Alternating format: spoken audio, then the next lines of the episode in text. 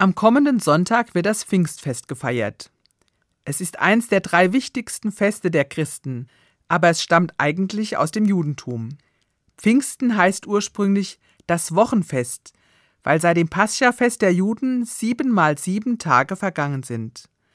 Auch die Freunde von Jesus haben dieses Fest gefeiert, aber im Christentum bekam es eine weitere Bedeutung. Jesus ist nach seinem Tod und seiner Auferstehung nicht mehr bei seinen Freunden aber sie erleben, dass er auf eine geheimnisvolle Weise eben doch bei ihnen ist. Und sie erinnern sich an seine Worte.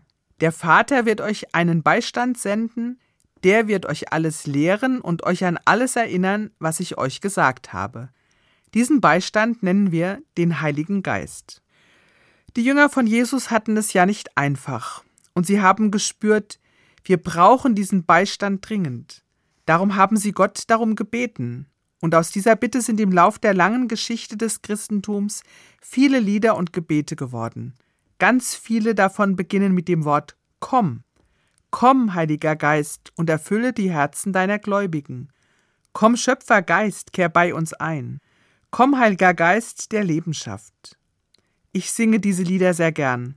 Auch die Gebete bedeuten mir viel.